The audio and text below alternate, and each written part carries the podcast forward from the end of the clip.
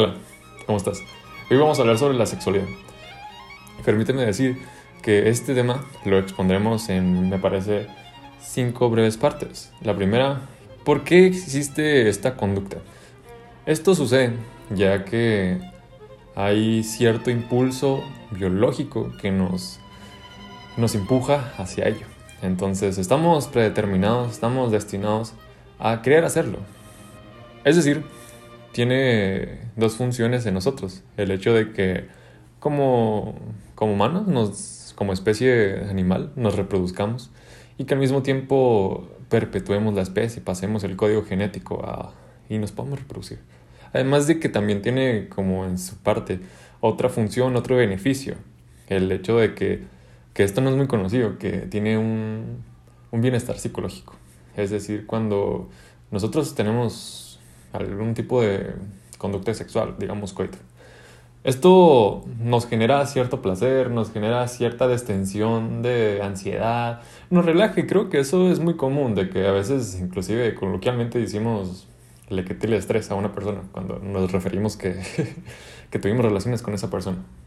Entonces, esto viene, esta conducta que nosotros vemos, que a la gente tanto le interesa, viene por un impulso biológico, viene por algo que hemos desarrollado a través del tiempo para que nos resulte atractivo y a su misma vez tengamos ganas de hacerlo y a su misma vez se generen ciertos químicos, más adentro de ese tema, se generen ciertos químicos que nos generan placer para que queramos volver a repetirlo. Pero en fin y al cabo esto es un mecanismo, una función biológica para reproducirnos, para hacernos más. Esta conducta sexual vienen determinados por estos impulsos, estos impulsos que nosotros tenemos. Y bueno, en la conducta sexual intervienen ciertos factores como lo son los factores biológicos, los factores sociales, culturales, que normalmente refieren a lo que es el aprendizaje, porque en cierta manera el, el sexo, la sexualidad, la conducta sexual es un instinto es algo que nosotros estamos predispuestos a hacer, como te comentaba, tenemos esta motivación de hacerlo y sentimos algo dentro de nosotros de que nos, nos incita a hacerlo. Pero también es verdad que, el, que la conducta sexual es, una, es, es aprendizaje, es aprendizaje puro. Y esto lo puedes comprobar porque si vas a diferentes grupos de personas, estas personas comparten el sexo, comparten la conducta, la conducta sexual de diferentes maneras. Hay personas que lo hacen de distintas maneras y otras que lo hacen de distintas maneras. Entonces, una persona va desarrollándose y va creciendo y al mismo tiempo que va creciendo, va desarrollándose, va adquiriendo este conocimiento sobre la sexualidad. Por ejemplo, va aprendiendo que un niño debe ser un tiene debe tener un rol un rol activo y que las mujeres deben, van aprendiendo que tienen un, un rol pasivo, que normalmente ese es el estereotipo que se ve en mi comunidad. Y también se ven más cosas, por ejemplo que el, un caso muy común en mi comunidad es que suele haberse cierto, cierto desprecio por las mujeres las cuales tienen una, una vida sexual activa. Es decir, suelen criticar, suelen juzgar, las censuran y las califican como putas. Entonces, esta es la, esta es la, este es un aprendizaje que se va transmitiendo, un aprendizaje que va en torno a la conducta sexual. Las mujeres las cuales tienen una vida sexual activa son en ciertas comunidades son rechazadas y las ven como algo malo, no, no es algo aceptado. En cambio, un hombre que tiene una vida sexual activa, que que tiene muchas mujeres, es visto como algo atractivo y a, muchos hombres lo idolatran, lo ven como algo genial. Entonces, ¿qué te vengo a decir? Que vamos aprendiendo estos roles, vamos aprendiendo acerca de cómo vivimos la sexualidad, cómo vivimos nuestra, nuestras conductas sexuales, cómo las hacemos, cómo las practicamos, qué roles debemos de tomar y cuáles no, qué debemos aparentar, qué debemos ser, cuáles son los valores que adoptamos. Entonces, la conducta sexual es un aprendizaje.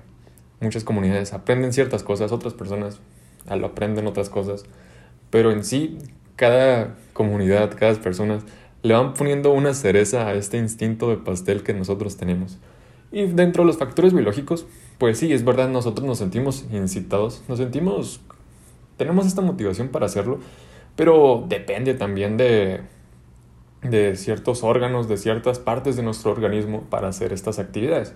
Por ejemplo, hay ciertos controles nerviosos los cuales regulan y modifican la conducta sexual, como la medula espinal, el diencéfalo, la corteza cerebral, que están al tanto y intervienen en la respuesta sexual. Y bueno, por otra parte, el sexo. ¿Qué es el sexo? Y cabe recalcar que dentro de la conducta sexual, bueno, una conducta sexual es toda aquella actividad que un individuo hace para satisfacer sus deseos de, como de placer, placer sexual. Entonces, hay distintas conductas sexuales, hay distintas maneras de obtener este placer carnal, de obtener este placer del sexo. Por ejemplo, está el coito, está el sexo, está también los besos, está la masturbación. Hay personas que tienen ciertas parafilias, las cuales obtienen placer no necesariamente por, por penetración o con caricias, obtienen, bueno, más adelante entraremos en detalle de eso. Hay que diferenciar estos conceptos, sexualidad, sexo, conducta sexual, coito. Entonces, coito entendemos como el hecho de, de casi, de cuenta el acto reproductivo entre un hombre y una mujer. Tiene que haber penetración, o necesariamente, no necesariamente una pareja heterosexual, una pareja sexual heterosexual, sino más bien puede ser una pareja homosexual. Pero la cosa está aquí en que casi siempre se da, lo normal es que es una conducta sexual predominante en todas las culturas. Entonces, suele haber como el hecho de penetración vaginal. Por otra parte tenemos la masturbación, que es distinta y es otra conducta sexual, la cual es autoestimularse. Y luego también tenemos unas cosas, unos ciertos estudios dentro de la homosexualidad. hace mucho tiempo la homosexualidad era vista como algo malo. Y esto tiene que ver con el aprendizaje que te hablaban de la conducta sexual. Intervienen factores sociales, factores culturales.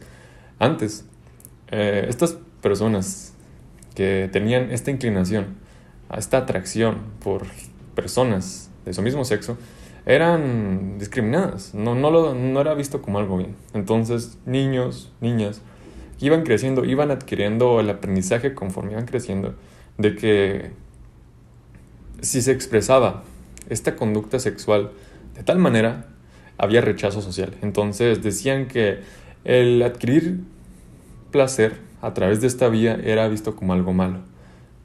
Pasando a otro tema, hay ciertos autores. Me parece que hay uno que se llama Marcoson y otro que se llama Johnson. No me acuerdo muy bien de sus nombres. No, Masters y Justin, Justin. Los cuales son padres de la sexología.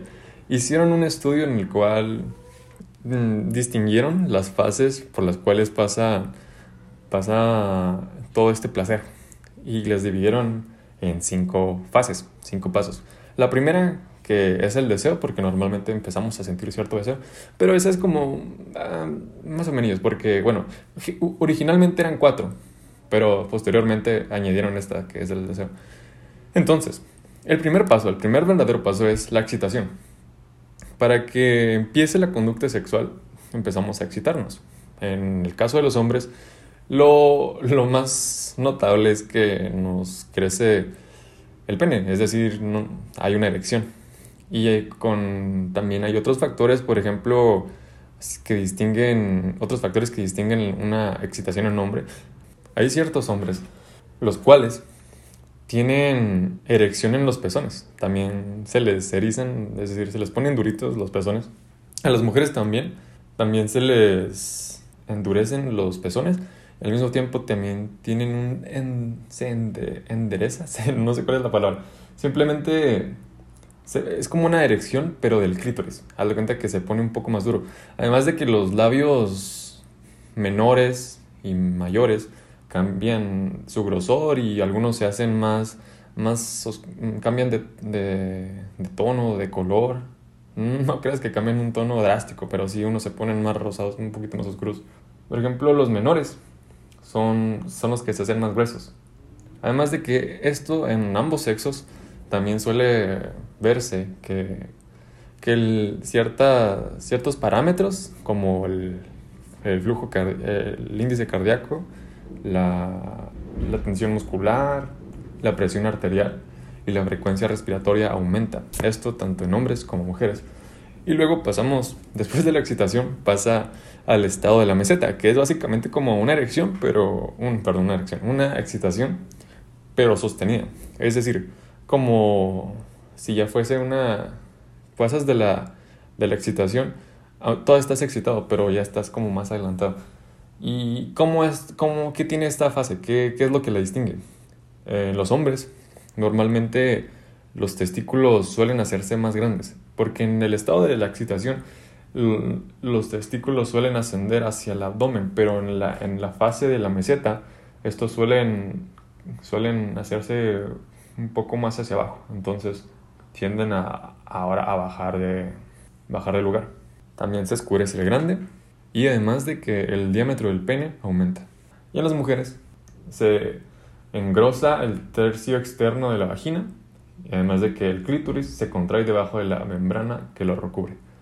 Y por último, ambos, si se sigue estimulándose correctamente, ambos sexos pueden llegar a lo que se conoce como orgasmo, que en los hombres nosotros lo conocemos es la liberación del semen al exterior por la eyaculación. Y en, en, los, en las mujeres pasa algo así que varios músculos pélvicos van contrayéndose, haciendo contracciones, lo cual se le conoce como el organismo de las mujeres. Entonces, hay contracciones pélvicas del útero y del esfínter anal. Y todo, todo esto pasa con mucha acumulación de tensión y cuando toda esta tensión se, se libera es lo que se conoce como orgasmo. Y por último tenemos la fase de la resolución, la cual consiste en que es volver al estado original. En los hombres venimos de una erección al estado normal del pene, que pues, se achica. Y en las mujeres pasa que su vagina empieza a estar, a llegar al, a, un, a su estado un poco original. Porque cuando pasamos, una vagina pasa de la excitación, va pasando, va cambiando de forma por su interior.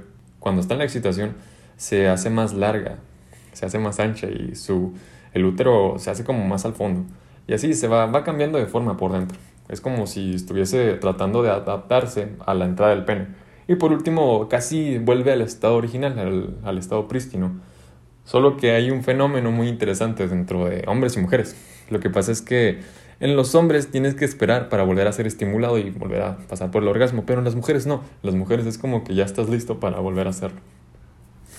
Y todo esto, estos señores, estos sujetos, dividieron el proceso por lo cual nosotros pasamos a través del sexo, a través del coito, pues.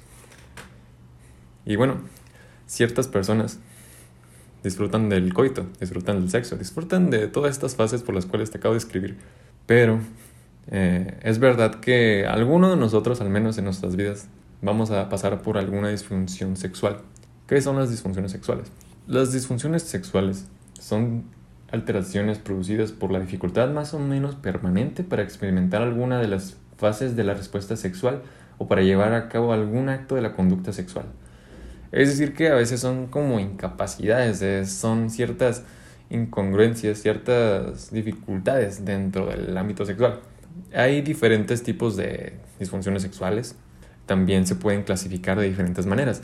Por ejemplo, está la que nosotros, casi todos los hombres conocemos, la impotencia o como nosotros los conocemos, la disfunción erectiva, la cual coloquialmente se conoce como que no tengas una erección, que no se te pare. Entonces, esto está interesante porque suelen haber ciertas causas para que esto se, se pues, suceda. ¿Cuáles son? Hay causas orgánicas y causas inorgánicas. Las causas orgánicas son causas más naturales. Por ejemplo, el hecho de que hayas tenido una enfermedad o una lesión la cual está interviniendo con tu respuesta sexual. Por ejemplo, una, mm, alguna lesión que afecte al sistema hormonal, al sistema nervioso, al sistema periférico, o vasos sanguíneos que, o cualquier otra parte implicada en el coito.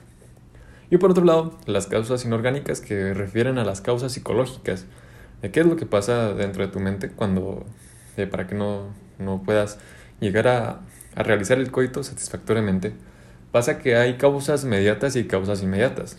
Mira, la causa inorgánica de la disfunción erectiva es de que solemos tener un autoexceso de la respuesta sexual por causas y por factores de una pareja que es muy exigente, de tener información sexual inadecuada o porque tenemos em, reaccionamos con miedo ante lesiones o ante algún, algún algo que no tiene una cirugía.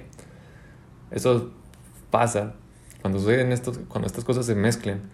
Suelen haber, suele ser cierta impedimento para que se dé la erección.